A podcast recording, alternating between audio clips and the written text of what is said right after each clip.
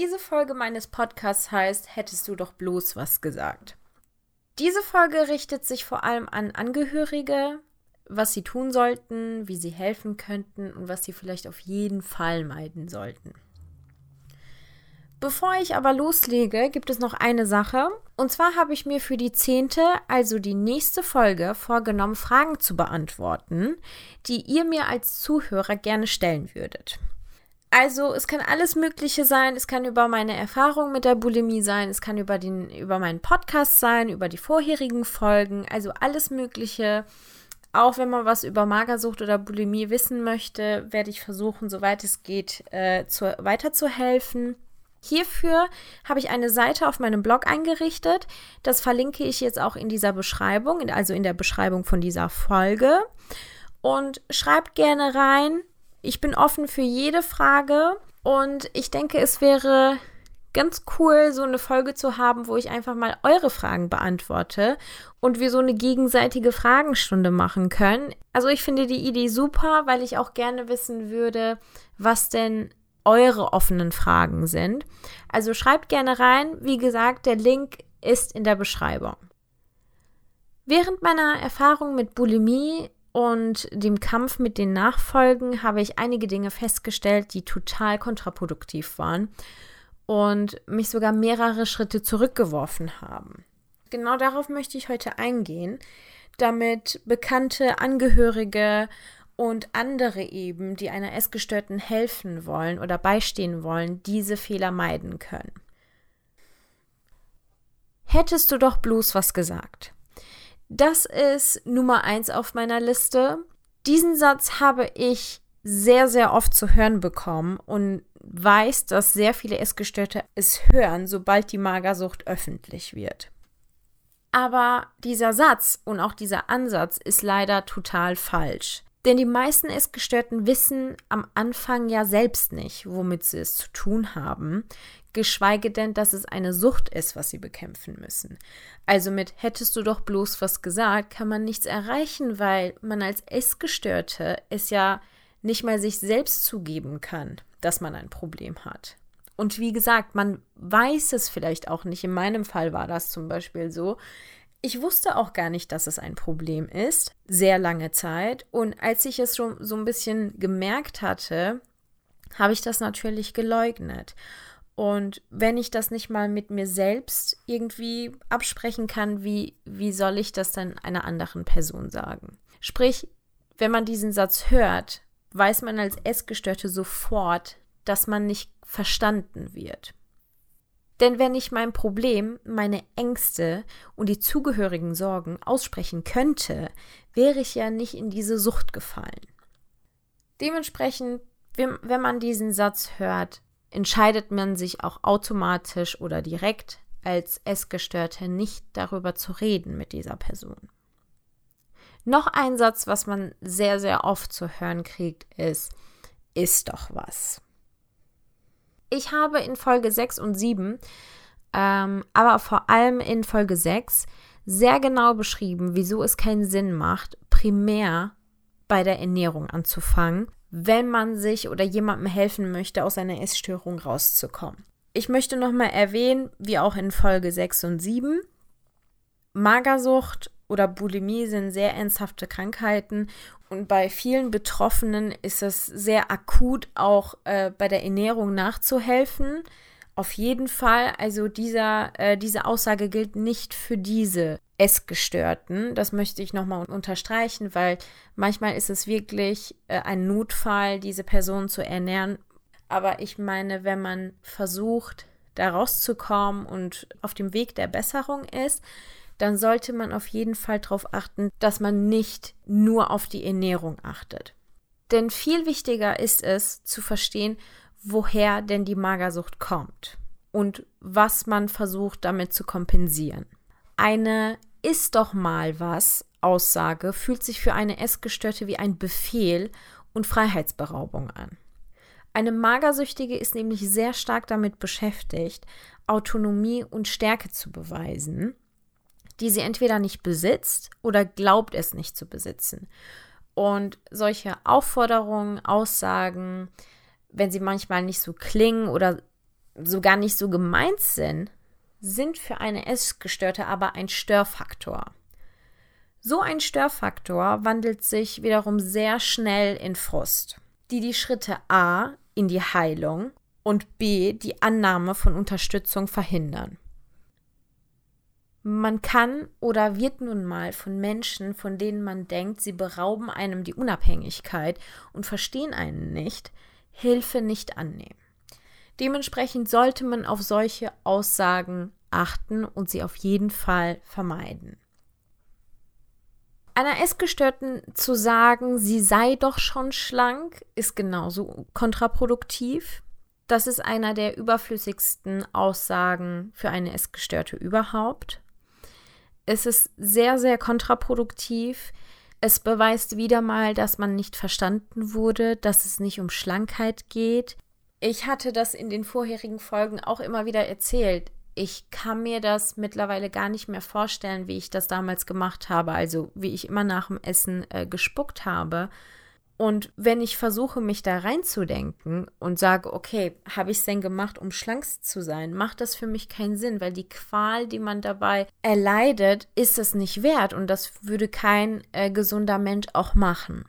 Sprich, wenn man dann zu hören kriegt, du bist doch schon schlank, hör doch auf mit dieser Diät oder du bist doch schon schlank, du, äh, du kannst jetzt mehr essen. Wie gesagt, ist nochmal ein Beweis dafür, dass man nicht verstanden wurde und dass man eigentlich alleine ist. Denn keiner von uns ist gestört und versucht, ein Topmodel zu werden.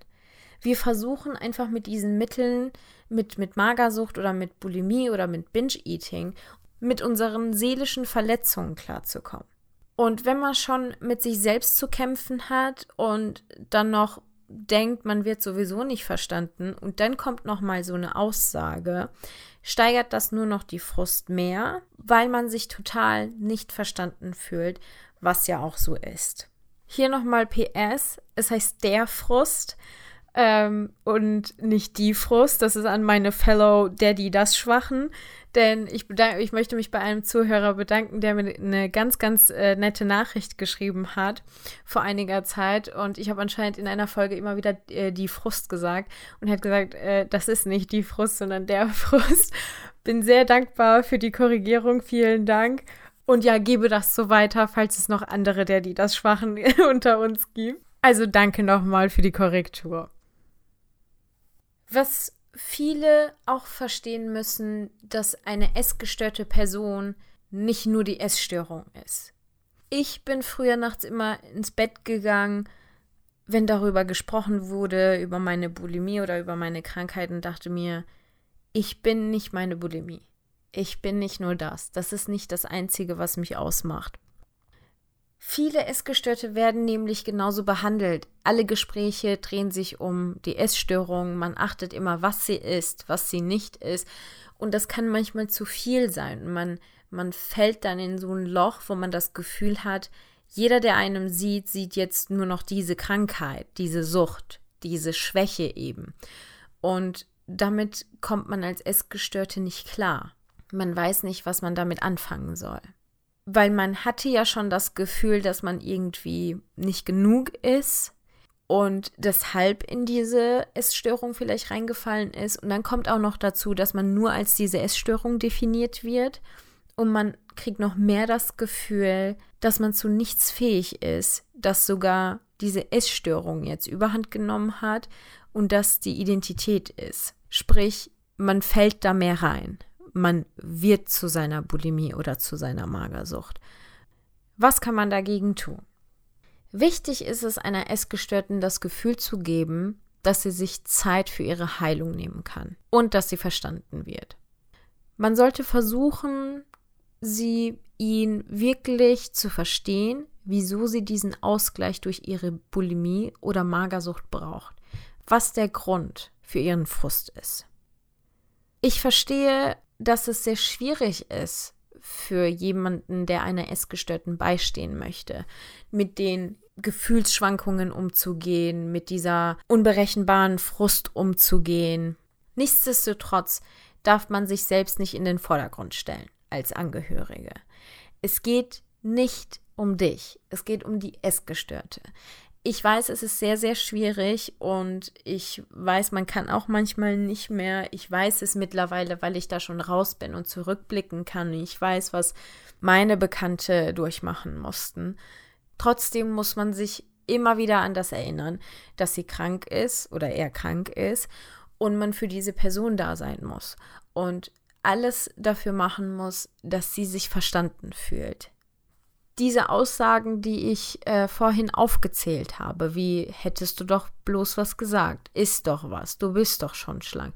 Das sind alles Merkmale dafür, dass man nicht verstanden wird, dass man nicht verstanden hat, was eine Essstörung ist. Und somit wird sich die Person auch immer weiter entfernen, wird sich immer mehr abkapseln und kriegt die Bestätigung für das, was sie sowieso schon die ganze Zeit gedacht hat, dass sie eben alleine ist, nicht verstanden wird und niemand ja einfach begreift, was mit ihnen nicht stimmt und wird sich dann mehr darin verlieren. Frust wird ansteigen, Stress wird ansteigen, Ängste werden ansteigen. Es wird es wird einfach nicht funktionieren.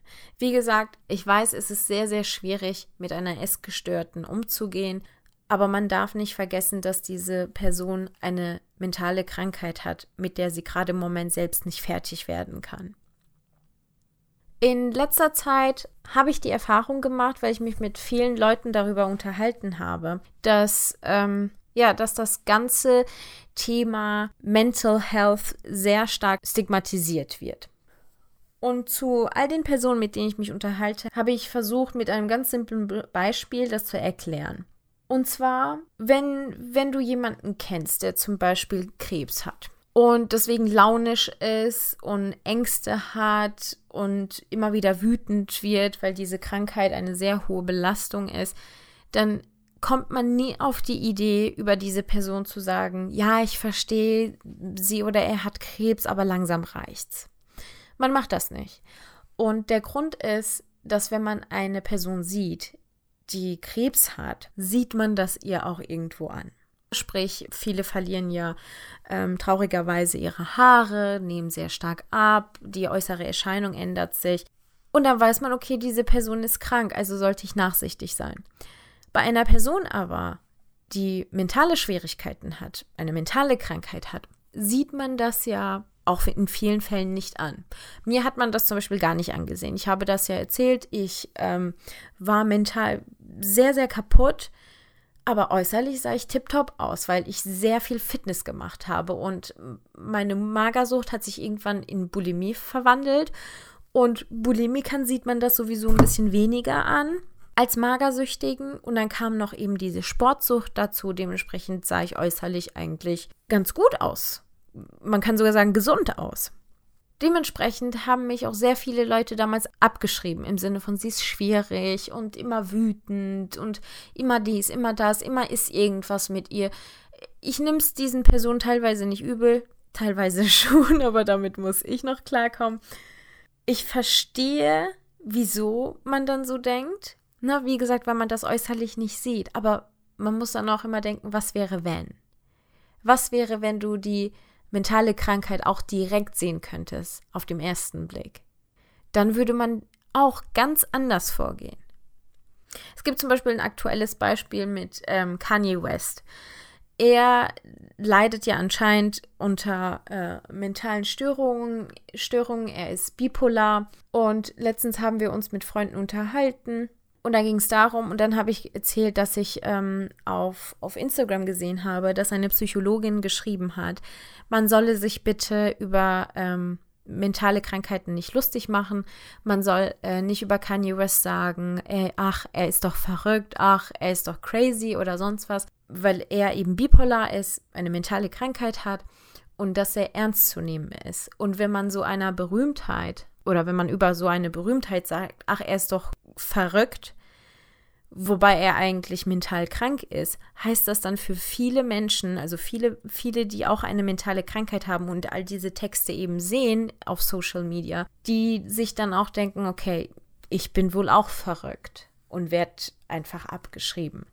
Als wir uns darüber unterhalten haben, hat dann ein Freund gesagt, ja, aber ich verstehe es nicht, wie man äh, so wohlhabend sein kann, es einem so gut geht und man dann trotzdem noch eine mentale Störung oder mentale Probleme hat. da sieht man wieder, wie, wie sehr stark das stigmatisiert wird. Und dann habe ich genau eben das Beispiel von vorhin genannt. Na, ich habe gemeint, es ist egal, was man im Leben hat, es ist egal, wo man steht. Ich hatte zum Beispiel eine sehr schwierige Kindheit. Es war sehr viel los. Ich hatte mit sehr vielen Dingen zu kämpfen. Aber das heißt nicht, dass ich deswegen meine mentale Krankheit haben darf und ein anderer, dem es gut geht, es nicht haben darf. Keinesfalls. Jeder, jeder lebt mit seinen eigenen Problemen. Das sollte man einer Essgestörten auch niemals vorschreiben, dass es ihr doch so gut gehe und wieso sie oder er jetzt äh, Probleme hat. Das hat nichts damit zu tun. Jeder hat mit irgendwas zu kämpfen und auch kleine Dinge, die man im Leben erlebt hat, können ganz große Probleme bezwecken. Das geht ganz schnell. Deswegen auch niemals Vorwürfe machen, dass es ihm oder ihr gut gehe und wieso sie jetzt eine Essstörung hat. Ich glaube, es kann man wirklich überall hier raushören. Es geht einfach immer wieder darum, zu verstehen, was die Essstörung ist. Man muss es selbst verstehen, man muss der Person, die mit einer Essstörung zu kämpfen hat, das Gefühl geben, dass sie oder er verstanden wird. Das ist sehr, sehr wichtig. Und dann kann man auch der Person beistehen. Ich unterstreiche es nochmal. Ich weiß, es ist schwierig für einen Angehörigen, aber es geht an erster Stelle um die kranke Person. Es ist immer so. Egal an welche Krankheit man denkt, es ist immer schwer als nahestehende Person, aber es geht immer noch an erster Stelle um die kranke Person. Und bei einer Essstörung ist es eben nicht anders. Es ist einfach nur anders, weil man es manchmal nicht direkt sehen kann. Das macht das vielleicht schwierig, allgemein bei mentalen Störungen. Aber nichtsdestotrotz, es geht immer um die kranke Person. Und natürlich weiß ich, dass es für Angehörige schwer sein kann. Und dafür gibt es aber auch sehr viele Hilfegruppen. Es gibt sehr viele Foren. Und bei Interesse kann man sich auch bei mir melden und dann kann ich auch weiterleiten. Ich kenne nämlich ein paar. Ähm, ich werde auch versuchen, die Links rauszusuchen und kann es auch in die Beschreibung packen, eventuell. Man darf sich natürlich auch nicht schämen dafür, dass man als Angehörige vielleicht auch ein bisschen Hilfe braucht. Aber bitte, bitte nicht vergessen, dass es sehr wichtig ist, der Essgestörten das Gefühl zu geben, dass sie sich Zeit für ihre Heilung nehmen kann. Sprich, man darf eine Essgestörte auch nicht drängen. Es soll nicht sofort gehen und sie soll, äh, sie kann das auch nicht. Das kann man von ihr oder ihm nicht erwarten, dass eine Essgestörte sich sofort hinsetzt und nach dem ersten Gespräch schon einen Teller Essen verdrückt. Ich glaube, ich habe das sehr oft schon oder in sehr vielen Folgen schon unterstrichen. Es hilft wirklich zu verstehen, was eine Essstörung ist, dass es eben nicht um Essen geht, dass es nicht um Schlankheit geht und ich glaube, wenn man das verstanden hat, dann äh, kann man sich selbst als Essgestörte und als Angehöriger einer Essgestörten viel, viel weiterhelfen als sonst was. Nun möchte ich auch meine Folge beenden. Ganz wichtig, nicht vergessen, ich habe den Link zu meinem Blog in die Beschreibung gepackt fleißig Fragen reinschreiben. Ich glaube, das wird richtig, richtig toll, wenn ich eure Fragen kriege und die dann beantworten kann und wir theoretisch ein Gespräch beginnen können. Ähm, ich lasse dem ein äh, bisschen Zeit, bis alle Fragen sich gesammelt haben. Also fleißig reinschreiben. Man kann auch zwei, drei Fragen reinschreiben. Das ist auch überhaupt kein Problem. Ich freue mich schon drauf. Und dann bis zur nächsten Folge.